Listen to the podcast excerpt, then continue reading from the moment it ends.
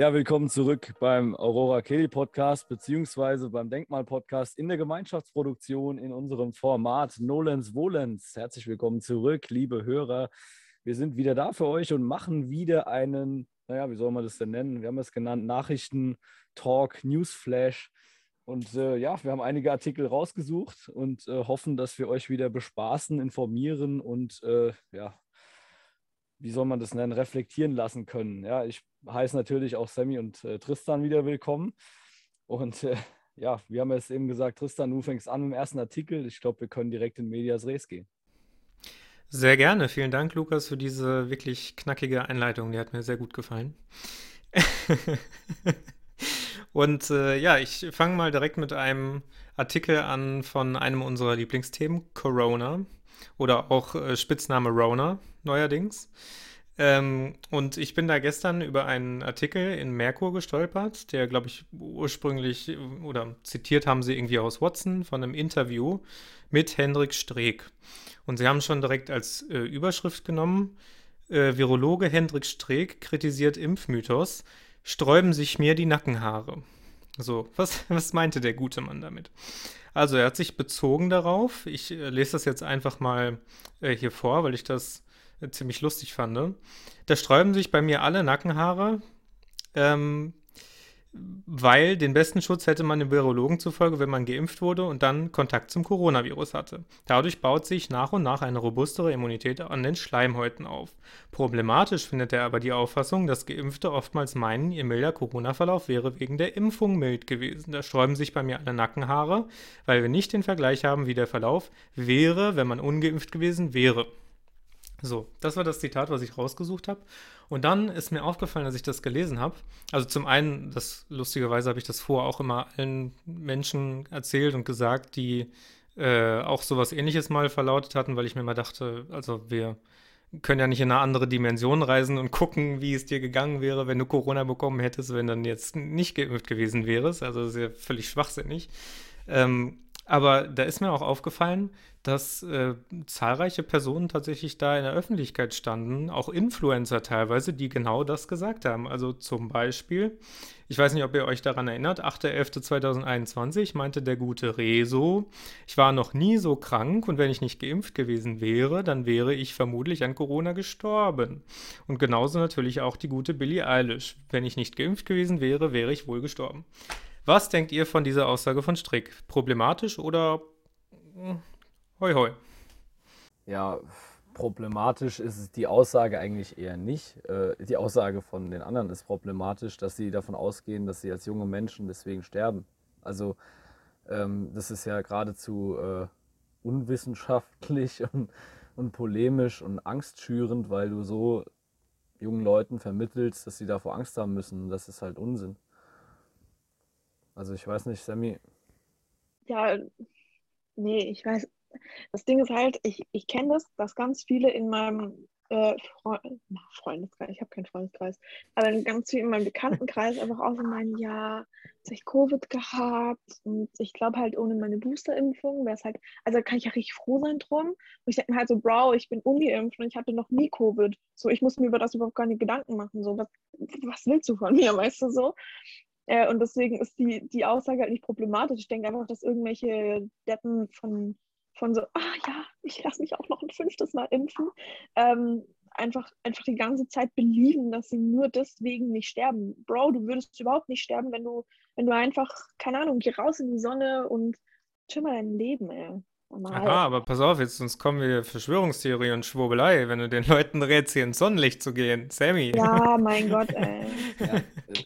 Zeig mich an. Nee, nee, aber ich finde es ja auch immer lustig, weil, also ich meine, die Impfung hat zwei Aufgaben. Erstens vor einem schweren Verlauf schützen und zweitens vor dem Tod bewahren. So, also Fremdschutz ist ja mittlerweile vom Tisch. Und wenn sie diese Aufgabe nicht erfüllt, weil die Menschen trotzdem krank werden, wie können Leute behaupten, dass jetzt die Impfung was Schlimmeres verhindert hätte? Also, was denn das? Ja, das ist. Nee, es ist einfach, einfach Schwachsinn, ganz ehrlich. Ey. Ich müsste mir wahrscheinlich um das Thema Covid nicht mal Gedanken machen wenn es nicht dauernd irgendwelche Menschen gäben, die denken, ach ja, Impfzentren sind eine super Erfindung. Ähm, weißt du so? Und dann wäre das Thema einfach schon lang vom Tisch so. Und nur weil irgendwelche Menschen mit 20 denken, sie können eine oh ja, Achtung, an einer Grippe sterben, will nicht sagen, dass das nicht so ist, aber ist einfach sehr unwahrscheinlich. So, dann, Bruder, dann mach halt irgendwas für deine Gesundheit und verlass dich nicht einfach drauf, dass wenn du den ganzen Tag Netflix chillst und dann einmal rausgehst und ein bisschen äh, frische Luft auf dem Weg zum rumschnappst, dass du deswegen gesund bleibst. Was für eine dämliche Scheiße. Oh, ja. Ich habe noch nie so viel Dummheit vor gehört. Allem, vor allem ist es ja auch so, dass äh, also nicht nur die, äh, die Gesundheit sozusagen, sondern auch einfach, also es ist ja nicht mal wie eine Grippe. Also es ist ja einfach faktisch aktuell wie ein Schnupfen und es sagen sogar hochrangige Wissenschaftler inzwischen, das sagen einige Politiker. Das heißt, also auch Medien reden so. Das heißt, ich, ich frage mich inzwischen, vor was haben die Leute denn Angst? Also ich hatte auch einen, einen positiven Schnelltest letztens und äh, was, was war Schnupfen ganz leicht. Ich habe es kaum gemerkt. Und dann war der nächste auch wieder im Prinzip wieder negativ. Also der Strich ließ sich noch erahnen, aber also, hä? Jetzt kann man wieder über die Tests reden, okay, aber ähm, ja, also selbst wenn, war halt wirklich nichts. Und da muss man sich vielleicht, also wenn man so ansatzweise manchmal sich gesund ernährt und versucht ein bisschen mit, keine Ahnung, mit Nahrungsergänzung zu arbeiten, sich ein bisschen bewegt, dann hat man als, als, als junger Mensch null Risiko. Null. Ja, also vor allem ich habe echt die Vermutung, das ist ja auch faktisch jetzt alles belegt, was du auch gesagt hast. Also auch wenn man sich die Zahlen vom RKI anguckt, die Infection Fatality Rate ist ja jetzt bei 0,1 Prozent, also noch niedriger als eine Grippe. Ähm, aber ich, also ich habe tatsächlich die Vermutung, dass wir inzwischen in einer Massenpsychose sind. Und zwar angefüttert durch Karl Lauterbachs Ängste. Also eigentlich haben die Leute nicht Angst vor Corona, sondern vor Karl, Lauter, Karl Lauterbachs Ängsten. Ja. Wer vor dem keine Angst hat, Respekt. Mm. Mm. Genau. Cool. Damit würde ich weitergeben an Sammys nächste Schlagzeile. Ja, meine nächste Schlagzeile ist relativ aktuell, nämlich von gestern um, keine Ahnung wann, 16. März, okay, also doch nicht von gestern. Nein. Ähm, da hat ein ukrainischer TV-Moderator äh, Adolf Eichmann zitiert und dazu aufgerufen, russische Kinder zu töten äh, weil ja die Russen die Nazis sind, was bekanntlich so ist, logisch. Ähm, und deswegen fand es er eigentlich auch cool, dass ähm, er sagte, dass man die Kinder töten müsse, um eine Nation zu verrichten. Denn töte man nur die Erwachsenen, wüchsen die Kinder auf und rächten sich. Töte man die Kinder, würde, äh, würden sie niemals erwachsen werden und die Nation gehe unter. So, was halten wir oh. davon? Sehr viel, wa? So ein bisschen Breivik-Vibes, würde ich mal kurz einwerfen. Mhm. Also ich finde, dafür reicht ein Nackenklatscher eigentlich nicht. Ja, wollte ich gerade sagen.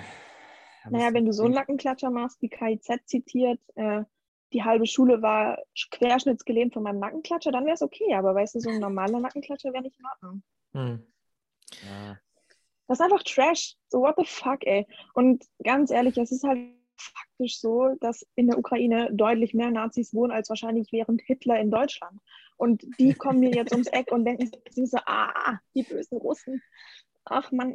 Tatsächlich, wenn man sich mal ähm, mit Azov und so beschäftigt und äh, wir haben zufällig ja einen Kumpel, der das durchaus sehr, sehr intensiv genau. gemacht hat. Ja, Grüße gehen raus. Ähm, dann äh, sieht man, was für nationalsozialistisches Gedankengut da rumrennt. Und äh, die haben viele Anhänger und auch in der Regierung übrigens Anhänger und Leute, die die einsetzen, die sind tatsächlich der Regierung und im Innenministerium unterstellt und das ist offiziell, das ist ein offizielles Regiment. Und ähm, das ist wie so eine Terrorvereinigung. Die haben da die russischen Separatisten auch über Jahre jetzt geknechtet, getötet, terrorisiert.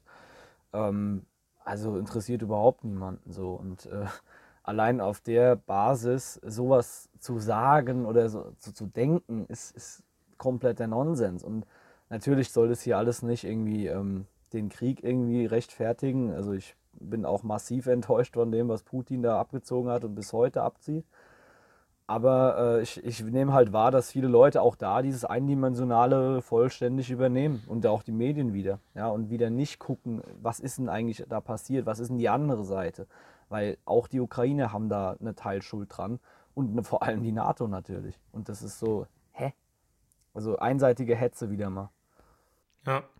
Ja, vor allem, ich finde es ja, was ich auch interessant finde, ist, wir haben ja auch im letzten Podcast von uns zusammen schon über das Thema gesprochen und also für uns, dass das in dem Ausmaße jetzt eskaliert, und ich meine, das war ja jetzt schon seit 2014, waren da extreme Konflikte die ganze Zeit da. Aber dass das nochmal auf eine nächst höhere Eskalationsstufe geht, das hatte ja von uns damals auch schon niemand vermutet und dann irgendwie nächste Woche war es soweit. Und äh, ich habe auch echt lange und breit mit Freunden über dieses Thema gesprochen. Und wir sind irgendwann echt zum Punkt gekommen, es gibt keine Ethik des Krieges. Also gibt, also jede Handlung innerhalb eines Krieges ist eigentlich pervers, ekelhaft, unmenschlich. Und ähm, ich frage mich immer, wie Menschen es allgemein schaffen, so, ein, so einen Beitrag zu einem Krieg zu leisten. Ich persönlich, ja, das ist jetzt überhaupt gar keine Empfehlung oder das, also es ist auch nur meine ganz, ganz persönliche Meinung. Ich würde ich würde es einfach komplett lassen. Wenn mich jemand angreifen würde, ich würde es lassen. Ich würde mich persönlich auch nicht selbst verteidigen, weil ich mir denken würde, ja, Russland könnte jederzeit eine Atombombe äh, zünden. So, warum sollte ich mich verteidigen? So, ich wäre innerhalb von wenigen Minuten weg, wenn es denen darauf ankommen würde. Und äh, man findet immer äh, auf zwischenmenschlichen diplomatischen Wegen eine Lösung, mit denen man jetzt vielleicht nicht direkt zufrieden ist, aber mit denen man erstmal leben kann. Dann entwickelt sich das mit der Zeit eben besser. Und es gibt da nicht nur die eine Seite, die böse ist, sondern es haben eben beide Seiten Fehler gemacht. Und deswegen, ja, das ist so ein Höhepunkt für mich auf jeden Fall mit dem Zitat, das du gebracht hast. Das ähm, kann man, glaube ich, so erstmal stehen lassen. Aber auch gibt auf jeden Fall keinen Streichler, das ist schon mal klar. Ja. ja. Lukas, wie sieht es aus mit deinen Schlagzeilen? Ja, ich habe gerade überlegt, was nehme ich als erstes, äh, was ich mir so ein bisschen rausgesucht habe und ich habe es gefunden. Super, jetzt ist da Werbung. Jetzt muss ich wegklicken. So, jetzt. Klassiker. Äh, Saarbrücker Zeitung, Partner von RP Online. Okay, interessant. Ähm, 17. März 22, 10.04 Uhr ist der Artikel erschienen. Ähm, fand ich sau interessant. Oskar Lafontaine tritt aus der Linkspartei aus. Ähm, ehemaliger Vorsitzender von der Linkspartei und Mitbegründer sozusagen. Ähm, ja, also schon heftig. Und man sieht natürlich daran auch, und deswegen wollte ich es auch bringen, was in der ja, Parteienlandschaft auch schief läuft und was, wie sich auch Parteien entwickeln in falsche Richtungen. Ich will an der Stelle auch mal äh, irgendwie ja, auf Jörg Meuthen äh, zu sprechen kommen, der die AfD verlassen hat zum Beispiel. Also diese ganzen Entwicklungen in den Parteien scheinen ja absolut kontraproduktiv zu sein, wie man an sowas dann, wie man an sowas erkennen kann, sage ich mal. Ja. Oder was denkt ihr dazu?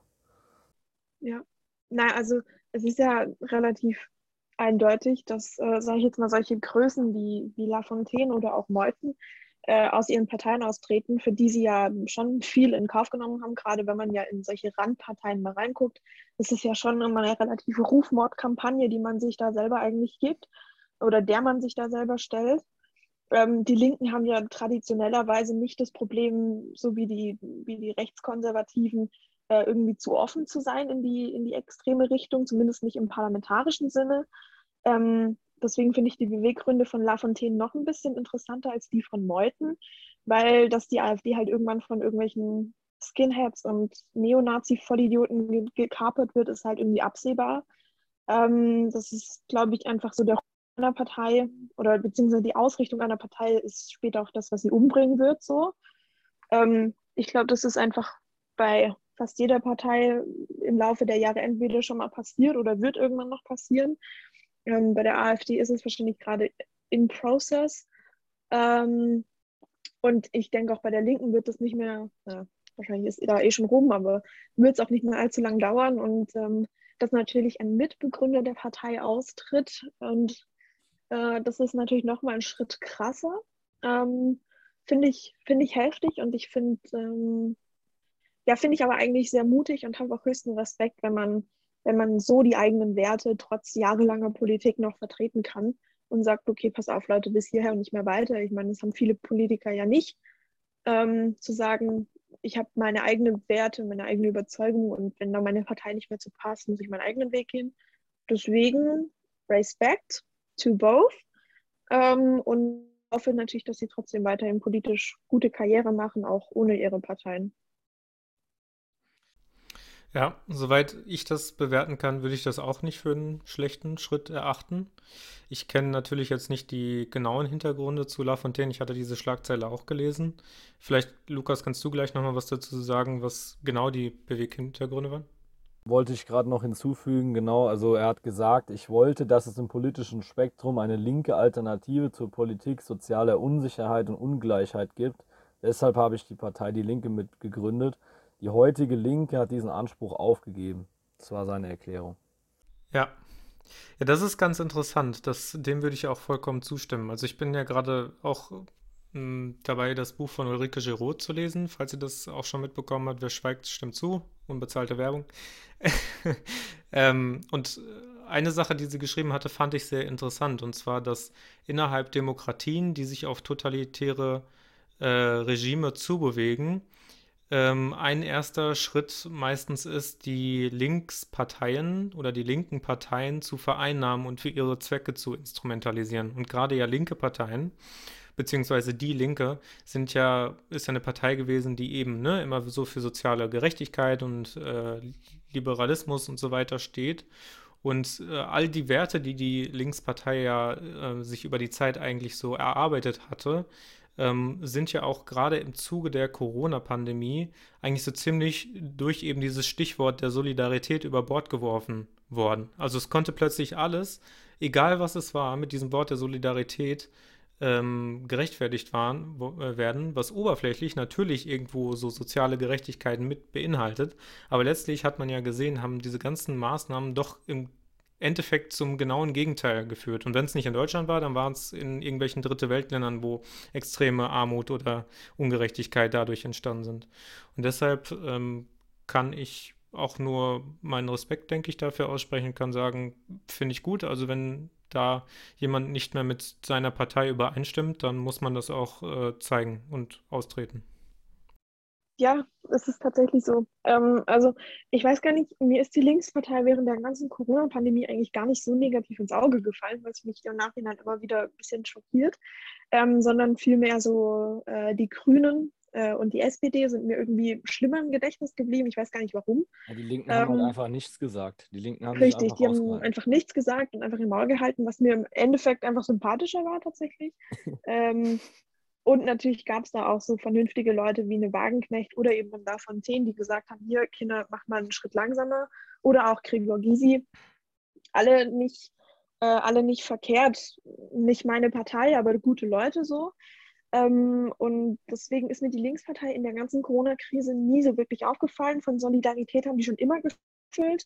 Äh, was es jetzt für sie als definitorische Trendschärfe wahrzunehmen war, weiß ich und wusste ich noch nie. Ähm, will ich auch gar nicht wissen, weil wahrscheinlich ist, ist mir einfach auch egal so. Ähm, aber ich muss sagen, dass mir gerade solche Parteien wie Grün, SPD und hauptsächlich eigentlich auch die CDU, gerade die drei sind mir eigentlich am negativsten aufgefallen. Die anderen drei, naja, die missachte ich eigentlich höchst.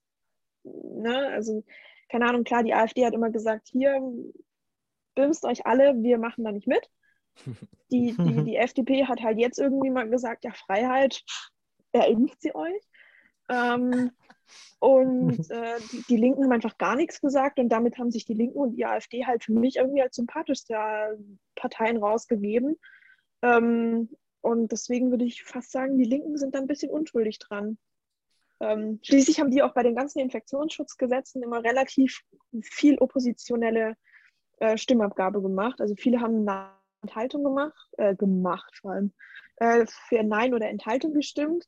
Ähm, also Linkspartei eigentlich Ehre, zumindest in der Corona-Krise. Und die Ansätze der Linkspartei auch. Hm. Da habe ich kurz eine Rückfrage. Hat denn die Linkspartei zum Beispiel immer auch in der Härte, also das Argument der Solidarität hervorgebracht oder haben Sie es eher vor in soziale Gerechtigkeit und Gleichheit und sowas gekleidet? Ja, na eher. Ja, die ja. Solidarität kam eher so von Grünen, Grün SPD. Ja. Die waren immer mit hier, ihr müsst alle solidarisch sein und wenn ihr das nicht macht, dann seid ihr richtige Nazis. Äh, das haben die Linken nicht gemacht. Also die, die, auch die linke Jugend, jetzt mal verglichen mit der grünen Jugend, ähm, gerade jetzt so auf Instagram, der Social Media Presseauftritt, ähm, ist wirklich, also die, die linke Jugend ist ein Scheißdreck gegen dieses sogenannte linksfeministische Antifa sein. äh, von der grünen Jugend. Also da muss ich fast sagen, die linke Jugend ist mir fast zu rechts dafür, dass sie in der Linken ist. Ja, das ist ja auch ganz interessant. Äh, die Flügel vereinen sich an gewissen politischen Punkten sehr oft. Also AfD und Linke sind sich teilweise näher, als man glaubt. Und ähm, das hat äh, den Vorteil, dass, äh, also was heißt den Vorteil? Die werden nicht zusammengehen, aber ähm, du hast bei so Abstimmungen im Bundestag Chancen, dass beide Parteien, obwohl sie an den Rändern sitzen, die gleichen Stimmen abgeben, weil sie in dem Bereich so übereinstimmen eigentlich. Und äh, das ist auch zum Beispiel ja, Wirtschaftspolitik, Sozialpolitik, einiges, wo die, glaube ich, eher übereinstimmen als die Mittelparteien mit den Äußeren. Und äh, ja, man kann vielleicht noch zu, zu Lafontaine auch sagen, er war ja auch in der SPD vorher, ist da dann raus. Also ist auch ganz interessant eigentlich. Und dann, wenn man dann überlegt, dass er dann zu einer quasi Nachfolgepartei der SED geht, ne, ist ja die Linke trotz allem auch, wenn man es irgendwo, ja, vielleicht ein bisschen polemisch sagt, ja ähm, dann ist es schon auch krass. Also, ähm, äh, also, und auch die Entwicklung zu sehen jetzt, Linke sagt, naja, hm, eher nicht so geil und, und, ist ein bisschen vorsichtig. Und die SPD, die eigentlich die gemäßigteren sein sollten, eigentlich, Mittelpartei und so, Volkspartei, ist total radikal und jetzt wollen sie die Impfpflicht einführen und sagen, ja, das wollten wir schon immer. Vor einem Jahr haben sie noch gesagt, kommt auf keinen Fall und äh, die Linken einfach nie irgendwas gesagt, haben wenigstens aber dann auch nicht groß gelogen. Das muss man halt einfach anerkennen. Der Linksrutsch von morgen. ja. ja. also es war ja schon immer irgendwie die Kampagne, äh, nicht schon immer, aber seit langem ja die Kampagne gerade der Jusos und der grünen Jugend. Ja, wir müssen einen Linksrutsch projizieren, weil, ja, keine Ahnung, also sowas hätte ich mir von der, äh, von der linken Jugend vielleicht gewünscht, aber von der grünen Jugend und von der SPD will ich sowas eigentlich gar nicht hören. So, weißt du, das ist es ist wie wenn, keine Ahnung, irgend, irgendeine komische Partei mir jetzt sagt, ja, wir müssen Nazis wieder integrieren. Nee, sowas will ich, wenn dann überhaupt von der AfD hören und nicht von, von irgendjemandem. So, also blöd. Oder wenn die CDU mir erklärt, der Markt ist das Wichtigste. Nee, das will ich von der FDP hören. So definiert doch euch einfach selbst mal und äh, dann, dann wäre einfach schon so viel erreicht. Von der Union reicht mir eigentlich, wenn sie sagen, die Haxen mit Klöß und Soße ist das Wichtigste. das wäre wenigstens profilschärfend. Ja.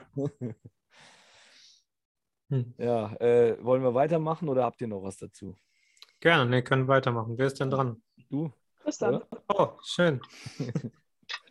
ähm, ja, ich habe etwas über unseren Gesundheitsminister äh, gefunden, was ich eigentlich wollte ich ihn ja gar nicht mehr erwähnen. Ne? Ja, Deswegen, ja, eigentlich. Versprechen gebrochen, aber immerhin werde ich dann seinen Namen nicht sagen. Ich werde ihn jetzt immer mit dem Gesundheitsminister ansprechen. Mhm. Ähm, Können oder, wir den vielleicht Krankheitsminister taufen? Ich glaub, oh ja, gut, das ja. passt sehr gut, ja. Das heißt jetzt, ich wollte aber einen Text dazu vorlesen, eure Meinung äh, wissen. Das heißt, ich werde jetzt immer an den äh, Stellen kurz innerhalb, werde mich erinnern müssen, dass ich jetzt Krankheitsminister sagen muss. Mhm. und es ist äh, ein Artikel, der im Spiegel veröffentlicht wurde. Und zwar ist der schon sehr lange her. Das scheint irgendwie so im Jahr irgendwann so 2000 bis 2005 zu sein. Ich weiß auch nicht genau. Ich habe den auf äh, Twitter gefunden und ähm, fand den hochspannend, weil mir das noch nicht so in der Schärfe geläufig war. Und deshalb, ja, ich lese das jetzt einfach mal vor. Der Krankheitsminister gilt als Einflüsterer der Gesundheitsministerin, also der damaligen, Ulla Schmidt, als jemand, der ganz nah dran ist an der Macht. Den Standesvertretern der Ärzteschaft ist er, der sich inzwischen als größter Kritiker des medizinisch-industriellen Komplexes gibt, wohl noch verhasster als die Gesundheitsministerin selbst. Dabei war er vor wenigen Jahren noch dafür bekannt, dass er im Auftrag der Pharmaindustrie Medikamentenstudien durchführte. Über 800.000 Euro an Drittmitteln heimste er dafür allein im Jahr 2000 ein. So war er auch an einer Studie über den Fettsenker Lipobay beteiligt, jenem Medikament, das die Herstellerfirma Bayer wegen tödlicher Zwischenfälle im Jahr 2001 vom Markt nahm. Die frühen Hinweise darauf, dass Lipobay möglicherweise gefährlich war, nahm Lauterbach damals ebenso wenig wahr, wie es seine Auftraggeber taten. Oh, scheiße, ich habe den Namen gesagt. Entschuldigung, können wir das nachträglich rausschneiden? Ja, das, ist, Nein, das, das, das gilt doch als Zitat, oder? Das passt doch. Gut. Ja, komm. Aber dann hat er das Zitat auch verändert. Ähm, weil er Krankheitsminister gesagt hat. Mhm. Also Lukas, die ausgezählt nicht. Na, Trash Talk. Okay, mhm. ähm, Lukas, fang an. Ja, was soll ich dazu sagen? Kannte dieses schon? Nee, also ich, ich wusste, dass, die, dass das schon mal passiert ist und dass diese Drittmittel, ähm, ja, wie soll man das sagen? Abspeisung, nee, wie nennt man das? Abzweigung. mhm. Also ich habe das schon mal gehört, also es überrascht mich nicht, aber ähm, ist ja eine treffende Beschreibung für das, was auch aktuell wieder passiert mit ihm. Jo. Ja. Ja, dazu ist eigentlich ganz interessant, äh, dass, dass Arte, äh, Arte ja mega, mega cooler Fernsehsender eigentlich ist, äh, weil die haben einfach äh, vor ein paar Wochen, paar, ich glaube vor zwei, drei, naja, nicht Wochen, sondern Jahren, ähm, die, die, Doku rausgebracht, äh, Big Pharma, ähm, die, die Macht der Pharmakonzerne. Und ähm, wenn man sich die anguckt, ist es halt eigentlich anwendbar auf alles äh, weil da ging es irgendwie darum, dass, dass es so eine Schwangerschaftshilfe gab und äh, dann die Babys reihenweise an Narkolepsie erkrankt sind. Ähm, und als man das rausgefunden haben, haben die Pharma-Leute halt gesagt, nö, betrifft uns nicht ähm, und haben sich total aus der Verantwortung gezogen, haben die, glaube ich, auch irgendwas unterschrieben für, äh, dass sie den Staat dann anklagen müssen und die äh, Pharma da komplett raus ist. Ähm, gut, Ende vom Lied ist halt, die ganzen Kinder leiden unter Narkolepsie und anderen schweren Krankheiten oder beeinträchtigenden Krankheiten. Ähm, und die Pharma hat halt gesagt, ja, gut, wenn ihr das einnehmt, ist ja euer Problem. So, ich habe euch ja nicht gezwungen. Aber das war ähm, ja Contagan, oder nicht? Ich glaube, oder? War das, hieß es Contagan? Ich weiß es nicht. Ja, Contagan hat man auch äh, Frauen in der Schwangerschaft empfohlen. Das weiß ich. Okay, dann äh, war es wahrscheinlich schon Contagan und äh, war halt nicht so gut für die Kids und auch für die Mütter nicht, weil denen ging es danach halt auch dreckig. Wann war das in den 60ern, ähm, 60er Jahre irgendwann, oder? Kann das sein? Ist das schon so lange her? Ende, Auf jeden Fall die, die ja. Doku sehr zu empfehlen, wollte ich nur sagen. Äh, passend wahrscheinlich zu jedem großen Gesundheitskrankheitsminister und äh, vielleicht auch zu ein paar anderen Leuten. Ähm, da, ich glaube, aus diesem Film stammt auch das Zitat von Seehofer, als er gesagt hat, die, die gewählt wurden, haben keine Macht und die, die Macht haben, sind nicht gewählt. Ja. Ja, genau. Ist ja, ist ja faktisch so. Ja. Also die Lobby bestimmt, was, was abgeht. Das ist einfach so. Ja. Ja, vielen Dank für eure Kommentare dazu. Also ich wusste ja natürlich auch schon, dass äh, die Abgeordneten ihre Nebeneinkünfte da haben, aber 800.000 Euro fand ich dann schon äh, sehr heftig. Also der Mann scheint gut nebenbei zu verdienen und das ist ja nur das, was öffentlich gemacht wird, ne? Ja, und vor allem könnte er dann wenigstens mal ein geiles Auto fahren und mal zeigen, was er mit dem Geld, was er da mit dem Geld macht. Nee, ich meine das jetzt mal ernst, weil das geht mir echt ein bisschen auf den Sack, weil da, dann zeigt doch wenigstens, wo das Geld hinfließt. Mach doch was damit. Oder unterstützt halt irgendwelche Leute in, in Afrika, was weiß ich. Aber zeig doch mal irgendwas. Was machst du mit dem Geld? Wahrscheinlich liegt es seitdem auf der Bank und er macht gar nichts damit. Hä? Da brauche ich es auch nicht verdienen. Da braucht er auch keinen hier keinen Lobbyismus machen. Verstehe ich nicht. Er steckt es in Forschung für Long Covid. Ja, genau. Wahrscheinlich. Oder um ein paar internationale Wissenschaftler zu, zu kaufen und zu sagen, hier, sag mal, äh, dass, dass, dass die Impfung mega ist, Bruder. Ja, vor allem Bruder. ja, ich traue dem zu, dass er so Bro sagt oder so. Nein, Spaß, sagt er nicht. Er ist total seriös. Ja, also Krankheitsminister sollte erstmal seine Zähne putzen lernen und dann können wir weiterreden. Lukas, das, das, das ist Body-Shaming. Nee, das ist einfach nur eine Gesundheitsfrage. Guck dir mal seine Zähne an und dann reden wir. Krankheitsminister. Ja. Ja, ich finde ich finde, das sollte jetzt auch, ne? Also sollte einfach auch sein. Das ist gut. Das ist sehr gut. Gut beschreibend. Ja, ja top.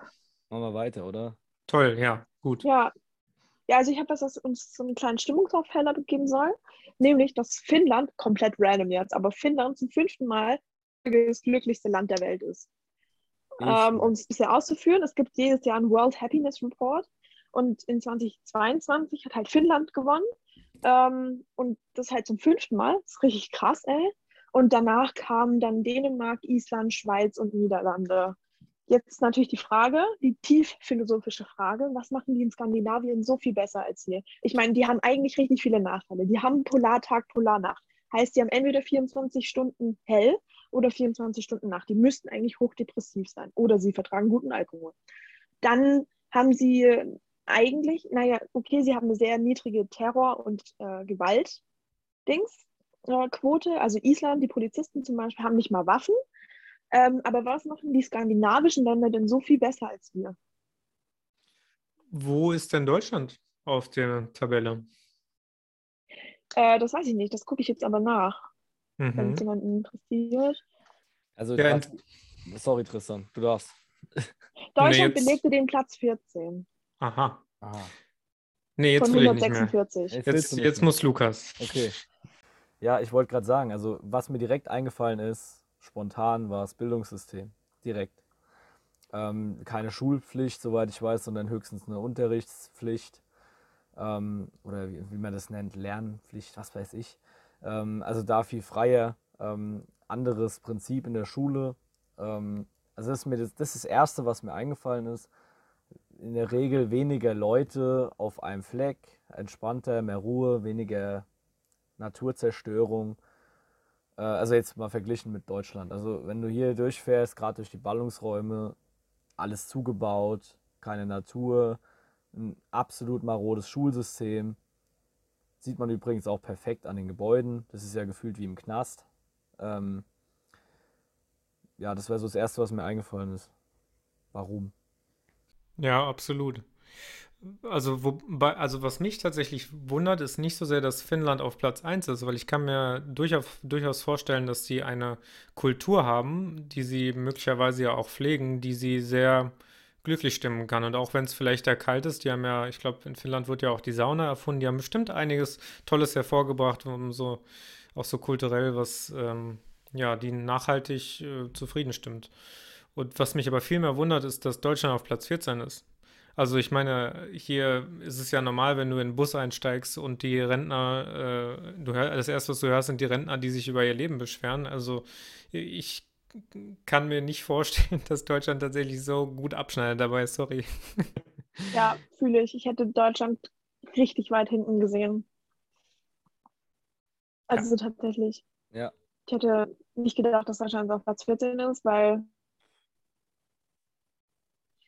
ähm, so, also bei Holland könnte ich mir ja noch, wir sind ja jetzt nicht Skandinavien, aber könnte ich mir das erklären, weil da gibt es einfach gut viel Gras so und ähm, einfach, du meinst, die kiffen sich das Leben schön? Ja, obwohl, also Holländer an sich sind ja ein sehr freundliches, äh, ne? Sehr freundliches Völkchen. Äh, aber ich glaube natürlich, dass auch, dass auch der Grasverbrauch bei denen oder die, die, die Using of ähm, Gras einfach schon, schon einen Unterschied macht, würde ich jetzt schon sagen, ja. Doch, ich glaube schon. Ich glaube, es kann schon auf Dauer schon ein bisschen glücklicher machen. Mhm. Aber es ist ja nicht nur Cannabis, tatsächlich, es ja, sind ja auch tatsächlich andere Drogen, die da erlaubt sind, die hier nicht erlaubt sind, zum Beispiel äh, Magic Mushrooms oder magische Trüffel oder äh, Ayahuasca und sonstige Dinge. Die das kann wirklich. Ja, vor allem können sie einen wirklich äh, nachhaltig ähm, positiv beeinflussen, wenn man sie richtig nutzen kann. Und ich meine, in Deutschland ist ja wirklich alles verboten, was Spaß macht. Oder du musst dafür bezahlen. ja. ja, und was ich jetzt gelesen habe, in den skandinavischen Ländern ist eben aufgrund der Depressionsgefahr in den Polarnächten ähm, die, die Anzahl pro 100.000 Einwohner an äh, Psychotherapeuten, Psychologen und so viel höher. Äh, und die Leute haben dort auch nicht das gesellschaftliche Problem, oh mein Gott, du gehst zum Therapeuten, was? Äh, sondern die sind da alle voll chillig und wenn man zum Therapeuten geht, ist es eher was Gutes als was Schlechtes. Äh, und das soll wohl die Glücklichkeitsrate auch ein bisschen steigern, was sich für mich schon irgendwie logisch erklärt, weil ähm, wenn man so ein Problem hat, richtig, wenn man ein Problem hat und man sagen kann, ja, ich habe ein Problem, aber ich kann es behandeln lassen, ohne mich dafür zu schämen, ist es eigentlich schon ganz nice. Mhm. Ja, in Deutschland gibt es auf jeden, auf jeden Fall wesentlich mehr Stigmatisierung in dem Bereich. Ich glaube, da sind die uns sehr weit voraus. Ja, ich ja. glaube auch. Ja, ich glaube ja. auch, glaub auch, dass es allein in Deutschland ziemlich auf die Region ankommt. Also ich glaube, dass so in gestressten Regionen die Leute nicht so glücklich sind wie äh, im Naherholungsgebiet, keine Ahnung, äh, wenn die da in, in irgendwelchen, ähm, ja, wie heißt denn das, Luftkurorten leben und haben vielleicht wirklich ähm, ein erfülltes Leben noch, da sind die natürlich total glücklich, äh, weil sie vielleicht von dem ganzen Scheiß mit, nichts mitbekommen, was da in Berlin, Köln oder Gott weiß wo im Ruhrpott ähm, läuft. Ja. Ja. Also ich denke schon, dass es auch ein mit Sicherheit ein bisschen was mit der Geografie zu tun hat. Also zum Beispiel die Hawaiianer, die haben ja eine unglaublich schöne Insel, unglaublich schöne Geografie. Und ähm, sicherlich wird die das auch mit beeinflussen, aber halt nicht nur, ne? Ähm, und in Deutschland muss man einfach sagen, so, ja, vom Standort, wir sind, also zumindest von meinem Gefühl her, wir haben auch schöne Ecken in Deutschland, gar keine Frage. Aber so von der Geografie ist jetzt hier bei uns nicht so viel Beeindruckendes. Also wenn ich jetzt zum Beispiel, bin zwei, ich glaube 2018 oder zwei, ja, 2018 war das, bin ich zum Beispiel nach Frankreich, nach Tizé gefahren, dieses kleine Klös Klosterörtchen, wo auch ganz viele Gemeinden aus Deutschland hinfahren. Und dann sind wir, haben wir einen langen Umweg gemacht über die Schweiz. Und wenn du da die Autobahn zum Beispiel in Frankreich fährst, die sind 10.000 Mal schöner als hier in Deutschland. Ja, ist richtig langweilig, hier über die Autobahn zu fahren. 1000 Leitplanken, Schilder, alles Mögliche. Und da fährst du durch Tunnel, kommst raus und siehst vor dir riesige Berge mit Wasser und alles Mögliche. Hast du nicht gesehen. Ähm, und ja, das nur als ein Beispiel. Deutschland ist manchmal so ein bisschen langweilig gefühlt vom Standort. Ja. Ja, kurze Anmerkung dazu: Die schönen Autobahnen in Deutschland gibt es nur Ost, im Osten ähm, weil die sind einfach breit und die haben eine gute Straße. Du musst einfach nicht, da, da spielst du einfach nicht Gehirnerschütterung hinterm Steuer, wenn du da drüber fährst. Aha, guter Tipp. Ja, es ist tatsächlich so. Also du darfst nur nicht die falschen, ähm, also wenn du dann auf so Landstraßen kommst, hast du vielleicht wieder Pech. Also da muss ich auch ganz klar mal sagen, äh, habe ich auch schon erlebt. Aber die, die Highways da oben leckt mich am Arsch. Also das ist äh, teilweise sechsspurig und Flüsterasphalt da wurde schon ganz schön viel Soli bezahlt. Das, das gibt es hier nicht im Westen. ja. Also Fazit, wir wandern alle aus. Ja. Oder wir werden uns weiter hier durchkämpfen und Gedanken machen, warum andere glücklicher sind. Oder ich habe hab noch eine Idee. Das passt zu meinem nächsten Artikel. Äh, die Überschrift ist Glücksmaschinen bauen. Das ist perfekt. Das könnten wir machen. Und jetzt wird es interessant. Der Artikel äh, war, warte, 14.03.22, also auch sehr aktuell. Ähm, da geht es um KI, ja, um künstliche Intelligenz. Und äh, wird halt diese Gastautorin hier, ähm, ja, ein bisschen, ähm, ja, erzählt dann so ein bisschen Zeugs mit, ja, was das alles kann und sowas. Und dass es ja Glücksmaschinen geben wird und bla. Und ich habe das halt dann mal so überflogen und dachte mir so, ähm, ja, ist ja alles ist ja schön, wenn es das gibt, aber was bringt dir das, wenn, selbst wenn dich die Maschine glücklich machen kann, ähm, kurzzeitig oder auch dauerhaft, dann hast du nur noch Glücksgefühl, nur noch Glückshormone. Das macht dich auch irgendwo krank, weil du brauchst eine gewisse, also du kannst nicht nur von, von Endorphinen und so leben, das, das geht auch nicht. Und äh, das hat sie eben auch hier sozusagen äh, ja, angemerkt. Ähm, und natürlich das äh, fehlende Menschliche dann irgendwo. Also das ist schon krass, dass sowas gibt irgendwie, dass, dass Leute überlegen, Glücksmaschinen ernsthaft einzusetzen und sagen, das geht. Es ist krank, finde ich. Ich, ja, ich finde das Thema KI super spannend. Ich finde es so spannend und ich, man sieht es ja auch in der Verarbeitung in diversen Serien und Filmen. Ich weiß nicht, ob ihr die neue Serie auf Amazon kennt, Upload. Hab's noch nicht gesehen, nee, noch nicht gesehen, aber werde ich mir vielleicht mal angucken, ja. Hm, ist äh, super spannend. Sie erschaffen da quasi eine virtuelle Realität und äh, geben den Menschen die Möglichkeit, ähm, kurz bevor sie sterben, die Menschen hochzuladen, quasi in diese virtuelle Realität. Und ähm, indem sie halt einen Schnappschuss sozusagen von der Synapsenverschaltung im Gehirn machen. Und äh, dann ja, werden sie, wird quasi eine Kopie von ihnen erstellt und dann leben sie von da an weiter in dieser virtuellen Matrix. Und zum einen ist natürlich das Lustige, dass das Haus, äh, dass das Tür öffnet für den krassesten Kapitalismus überhaupt, weil die Menschen dann natürlich für immer abhängig sind für Geld und für alles, was du dazu Geld machen kannst.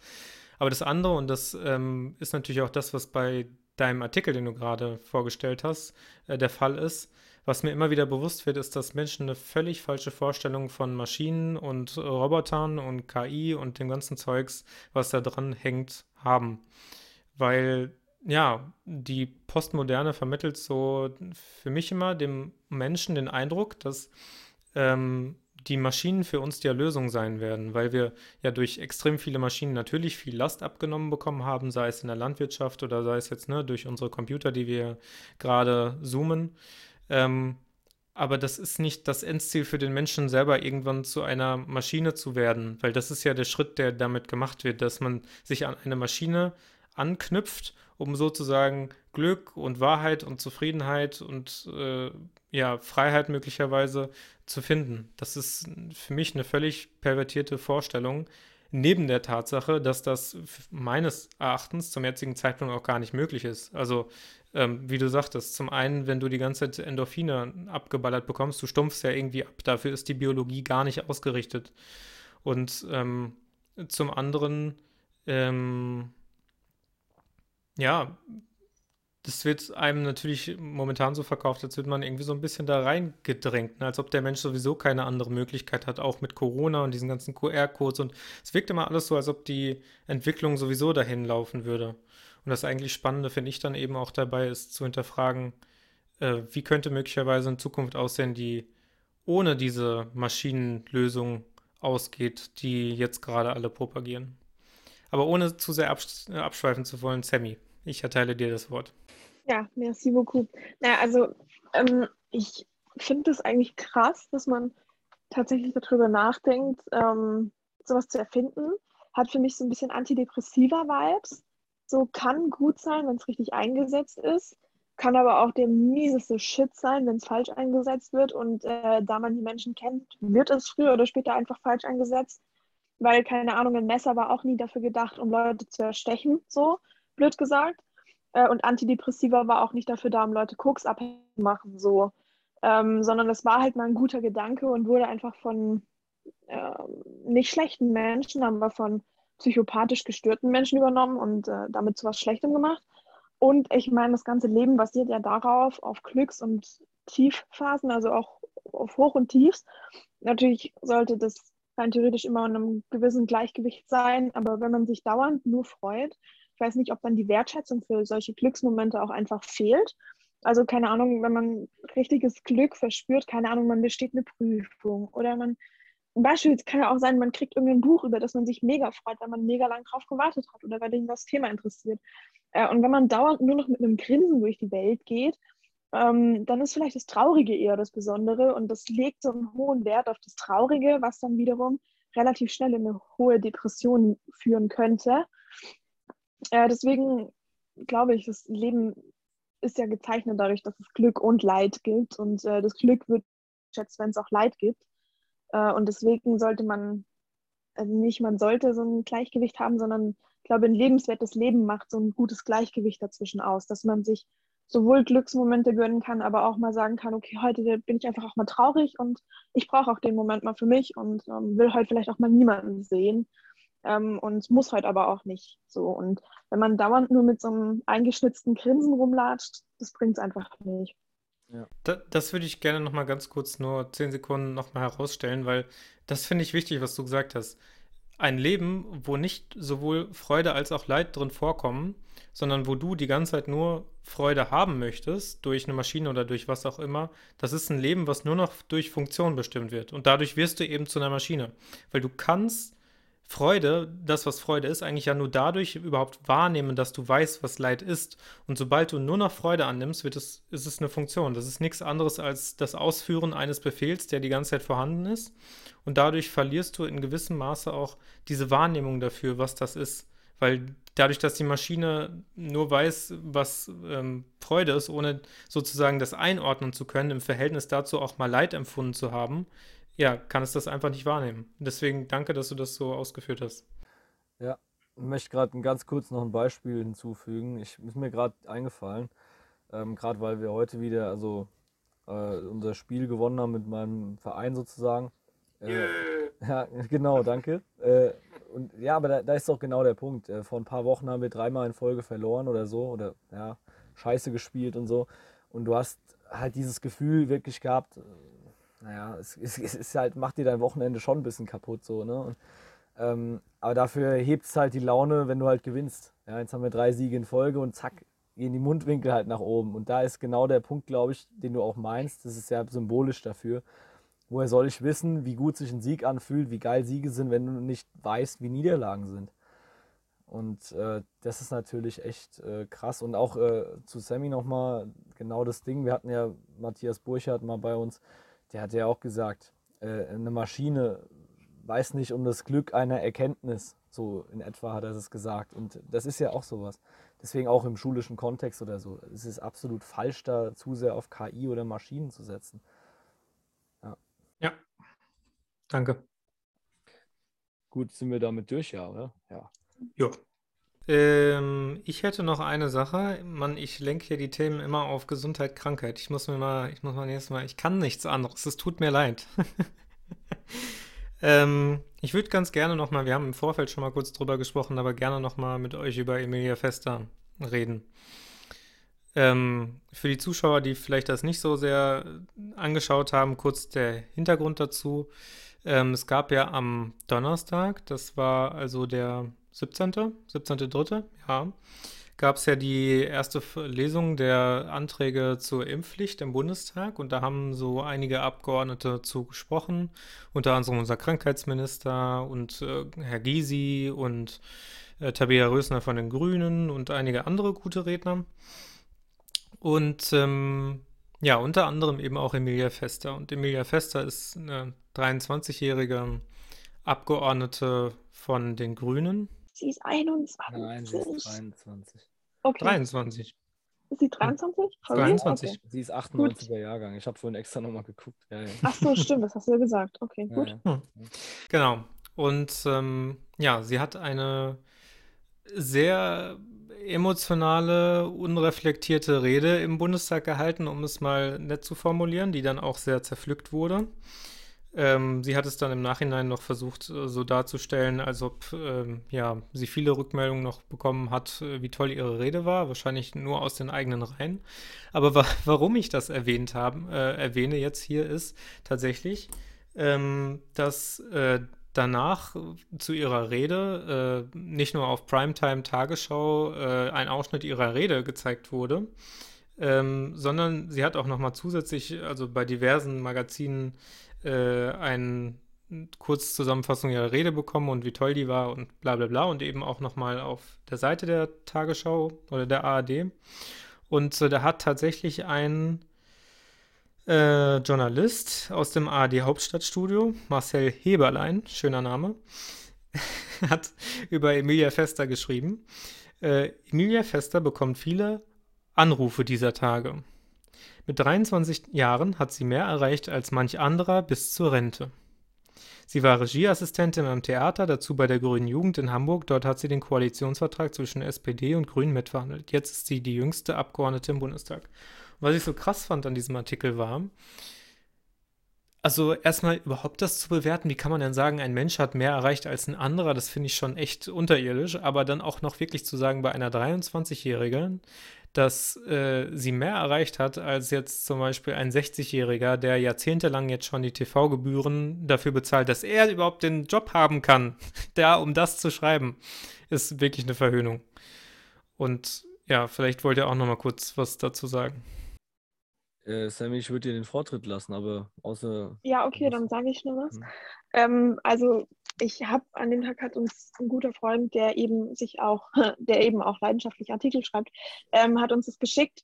Ähm, und der meinte, also mein erster Kommentar dazu war einfach, dass sie so weit entfernt ist von der Jugend, wenn man heutzutage noch denkt, dass die Jugend wohl freiwillig in Museen gehen möchte. Ähm, und leider auch noch die intelligenteste Aussage ist, die sie treffen konnte in dieser ganzen Rede. Ähm, dann hat äh, unser Kumpel eben geschrieben, wenn du in der Fraktion hockst, die der Jugend alles verboten hat, was du vermisst, und deshalb Erwachsenen das Recht auf ihren Körper verbieten willst, äh, wer hatte eigentlich die historisch unvergleichlich bescheuerte Idee, den Menschen ihre Freiheit zu nehmen und Vergewaltigung illegal zu machen? Und dann habe ich einfach nur noch dazu geschrieben, wenn du einfach die Personifikation der psychischen Schäden des Lockdowns bist. Und das wäre eigentlich auch alles, was ich dazu sagen will.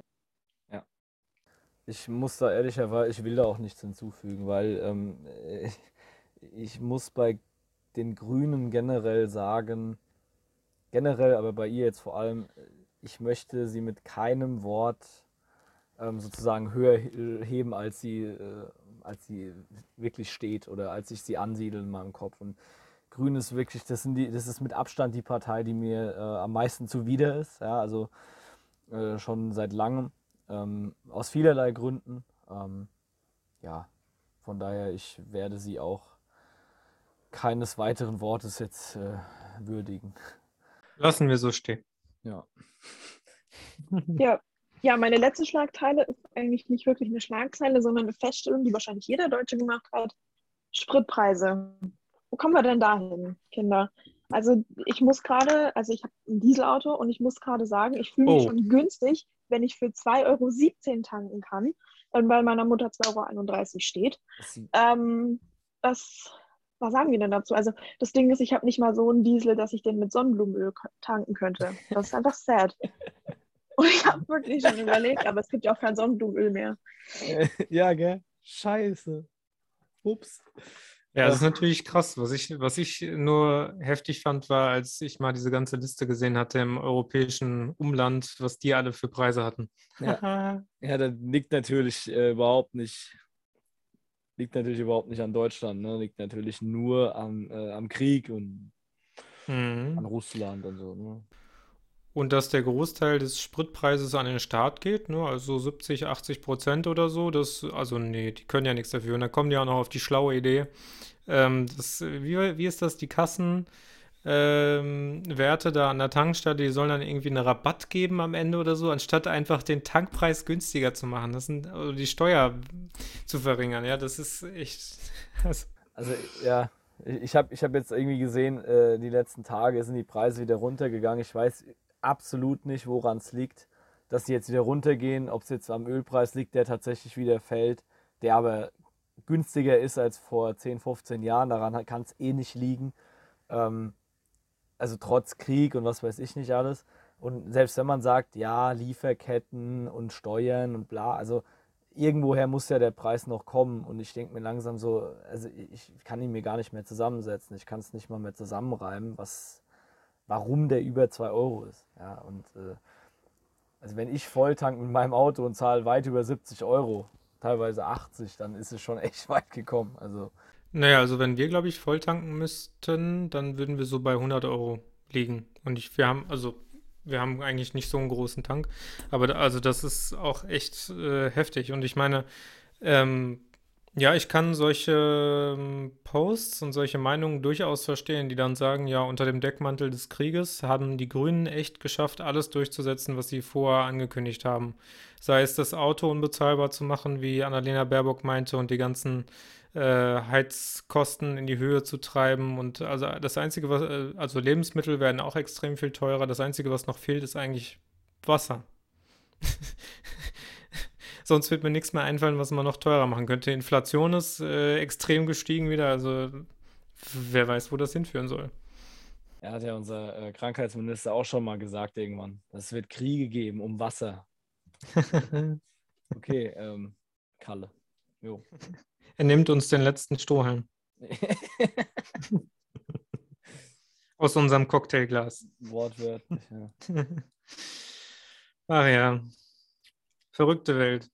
Ich habe trotzdem den Glauben nicht verloren, dass das Jahr 2022 ein gutes Jahr wird. Ja, ich, frag, mich, frag mich nicht, wieso.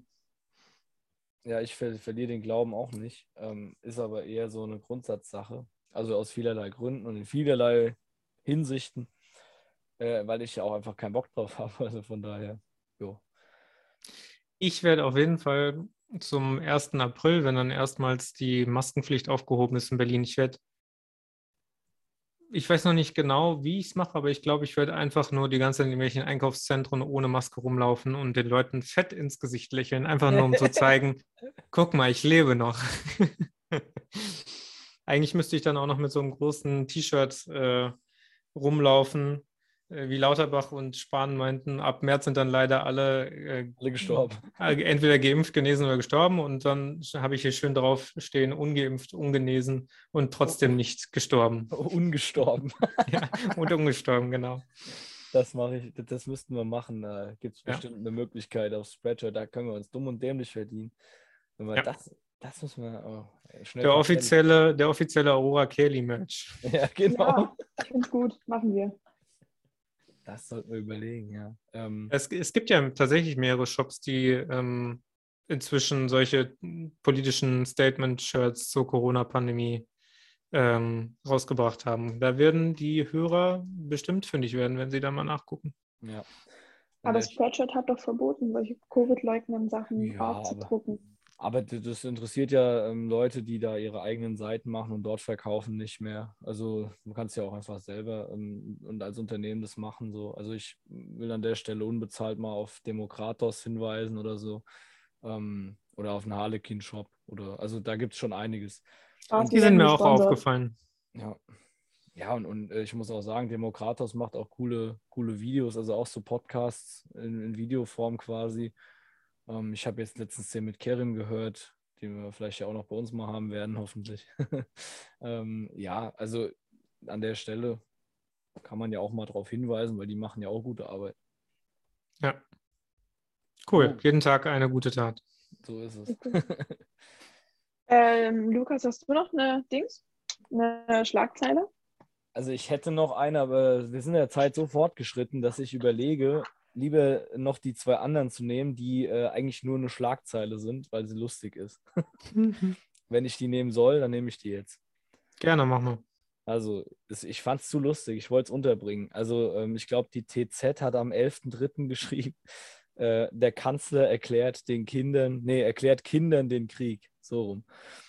Und ähm, da muss man erstmal um, da muss man erstmal um zwei Ecken denken, um mal wie Jens Spahn zu reden. Ähm, äh, ja, was der damit meinte oder was der Typ, der das geschrieben hat, damit meinte, vor allem. Und äh, ja, der Kanzler erklärt Kindern den Krieg. Absolut stark. Also hätte man das vor der Pandemie gesagt oder während der Pandemiezeit mit Masken und sowas, auch jetzt noch theoretisch, mit Masken in der Schule. Also gar nicht mal so abwegig. Ja. Fand ich äußerst lustig. Ja, und der, der zweite, der, der zweite äh, mega witzige Artikel oder Überschrift vielmehr im Spiegel vor ein, zwei Wochen irgendwann, äh, Russland lehnt Russlands Militäreinsatz ab. Und äh, gemeint war, glaube ich, die Türkei, soweit ich weiß, also Erdogan oder so. Ähm, ja, fand ich auch äußerst gut. Also äußerst überraschend, dass Russland es nicht so gut findet, dass Russland die Ukraine marschiert. Ja, mir ist in letzter. Zeit tatsächlich häufiger aufgefallen, dass die mal so Fehler da in ihren Berichterstattungen drin haben. Auch die äh, sorgfältige Tagesschau. Es gibt, es gibt auch einen richtig coolen äh, Instagram-Channel dazu, der heißt Perlen des äh, Lokaljournalismus. Und die posten solche Sachen, zum Beispiel bekiffter Hamburger bei McDonalds. Aber wenn man halt Hamburger einfach hinschreibt, dann sieht das einfach funny aus. Ähm, und so weiter. Also da gibt es richtig, richtig, richtig nice Sachen. Ähm, oder zum Beispiel, Bekiffter Hamburger bei McDonalds. ja, das ist einfach, das ist einfach gut. Dann, oder Bundeswehr, Corona-Impfung muss gedudelt werden. Ähm, solche Sachen, die, die stehen halt bei irgendwelchen random Schlagzeilen und die, ähm, äh, und die fotografieren es praktisch und klar, es ist ein bisschen aus dem Kontext gerissen, aber es ist einfach, es ist einfach funny. Ja, mal ganz kurz zu empfehlen. Nice, habe ich schon direkt abonniert. Very good. ja, das, das war es eigentlich auch schon von mir. Also ich hätte jetzt nur noch was mit Zelensky, und, aber das hatten wir eigentlich schon mehr oder weniger. Dass er im Lass den Typ sein. Ja, er hat im Bundestag gesprochen und ich fand es ziemlich krass, weil wenn er, wenn wir das machen würden, was er will, würde es kurz vorm Atomkrieg stehen und da habe ich nicht so Bock drauf. Das ist eigentlich die Essenz und die brauchen wir jetzt nicht mehr. Die haben wir ja schon durchgekaut. Ja, kannst auch einfach mal frieren für einen Frieden. Der Ja, ne? Genau. Sonst noch was? Gendern, gendern für den Frieden. Oh nee. Ja, Lukas, meinetwegen wird der vierte Weltkrieg ausbrechen, weil du nicht genderst. Ja, ja, liegt an mir. Alles meine Schuld. Ich nehme es alles auf mich. Natürlich? Ja. Ja, Ja. cool, Kinder. Schön. Dann sind wir am Ende, oder? Haben wir noch was? Ich habe nicht mehr. Ja, dann Ich habe mir einen neuen Bonsai-Baum gekauft. schön. Das ist sehr gut. Das lassen Hm. wir drin. Ich habe ihn äh, Balthasar getauft. Balthasar. Balthasar? Okay, also ich habe seit vier Jahren einen Bonsai und der hat bisher noch keinen Namen. Dann heißt er Gern auch mal Kaspar- Namensvorschläge dazu. Kaspar, Melchior.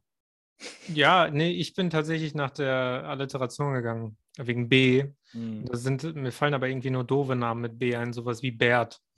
Oder Bernd. Nee, ich werde meinen Bonsai nicht Bert nennen. Wirklich nicht. Schade. Ach ja. Ja, also keine Ahnung. Vielleicht nenne ich ihn Babsi oder so. Aber es ist halt, ist halt auch schwer. Ist halt schwer. Ne? Schweres Leben für einen Bonsai. Naja. Berthold, Berthold oder Brecht? Oder Berthold Brecht? Ja, das. Berthold, das- Berthold ist cool, aber muss ich immer an Berthold von Stromberg denken. Dann denke ich, ich will nicht, dass mein Bonsai so ein Idiot ist. Dann nenn ihn Ernie. Ernie, Ernie, der Bonsai. Nee, das ist auch noch nichts. Ihr hört, das ist einfach auch noch nicht das, was, was man braucht. Verstehe. Super. Ich, ja, dann, äh, also ich zeige ihn euch gerne nochmal hier, den Bonsai, aber ich glaube, das ist. Kein Zuhörer jetzt gerade. Haha. Aha.